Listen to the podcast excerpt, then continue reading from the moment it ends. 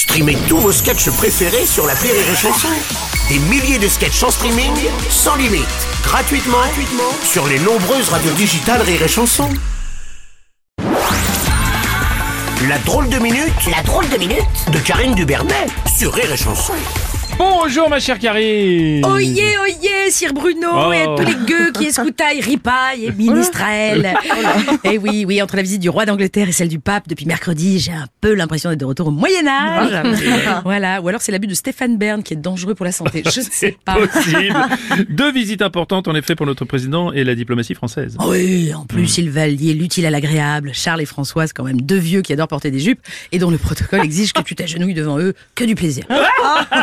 Le pape François qui sera tout le week-end à Marseille. Oui, le pape qui a dit d'ailleurs qu'il se rendait, je cite, à Marseille, mais pas en France. Il a le même auteur qu'Éric Zemmour. Oui, apparemment, oui, c'est vrai, c'est bizarre. Emmanuel Macron assistera même à la messe au stade Vélodrome. Et Eh oui, et deux heures sans bouger pour Manu, on l'aurait jamais cru si fixe. Ah, jeu de mots, oui, très bien. Merci. Après, bon, il va certainement s'entretenir avec François pour papoter. Oh, oh t'es en forme.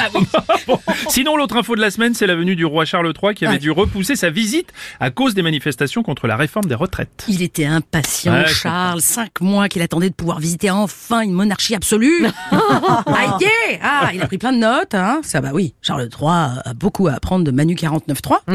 Vraiment. Euh, bref, Emmanuel Macron et le roi ont dîné à Versailles. Oui, ils étaient complets au resto du cœur. C'est con. Alors bon, bah, toutes les chaînes évidemment ont passé la journée du mercredi à nous raconter ce que les deux guignols et les épouvantails qui leur servent de compagne tout emballés comme des Ferrero Rocher, c'est un hommage, allaient se mettre dans le buffet. Fascinant. Alors c'était fascinant, Bruno. Un tiers des Français euh, va au secours populaire, les étudiants font les poubelles, mais on a passé en boucle les images du chef étoilé qui était comme ça en train de se gargariser. Oh là là, je suis en train de faire mariner des poulards de cognac pour 300 personnes dans des bassines en bronze du 16e siècle. Oh bassine qui coûte plus cher que la prothèse de hanche de ma mère. C'était indécent, indécent. L'impression de regarder un porno.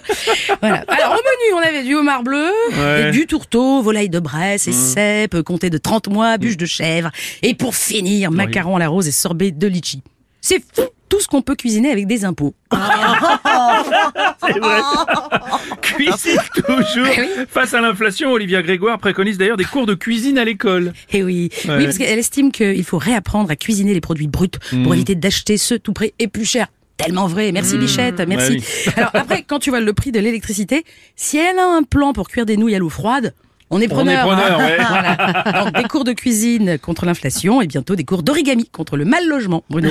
Voilà, pour fabriquer ta future maison en carton. bien Eh oui, n'est-ce pas? En résumé, à l'école, maintenant, on va surtout apprendre aux enfants à être pauvres. Voilà. Illettrés, inégalité, pauvreté, Ah bien ouais, sûr. Bien sûr. Tiens, d'ailleurs, au sujet de la pauvreté, la première ministre a dévoilé lundi son plan, son plan pauvreté, d'ailleurs, son Oui, nouveau plan. ou la pauvreté de son plan. Ça marche très bien dans le Oui, sens. vrai oui. Qui se définit en quatre axes, Bruno. Le premier, D'accord. voilà. le deuxième, Ah oui, d'accord, ouais. le troisième, Ah oui, d'accord, mais surtout, un quatrième très important. Très important, oui. Voilà. Oui, oui, oui, oui, évidemment, mais je comprends bien. Et pour terminer, mauvaise nouvelle d'ailleurs pour les amoureux de la chasse. Euh, Il y a une amende de 1500 euros qui est désormais prévue pour les chasseurs en état d'ivresse manifeste. Oui, oui, mais amis chasseurs, ah, ça va, il vous reste toujours la drogue. Et chasser sous coke, ça permet de tenir plus longtemps. Oh là Ouais, bon, alors, faut, faut, faut aimer, faut aimer la viande en tartare. hein. Alors, bon, les clichés, Bruno, on l'a vu dur. Oui, hein. Je précise oui. que dans les six des accidents mortels de l'année dernière, il y avait zéro chasseur positif à l'alcool. Ah. Hein, comme on dit, mon beau-frère, qui est chasseur lui-même, il dit, ça c'est la faute des promeneurs en forêt. Ils déboulent sur le chemin, sanglier gare. Ah Voilà. Ouais, oui, peut-être que le problème avec la chasse, c'est peut-être pas l'alcool finalement. Oui, c'est. Voilà.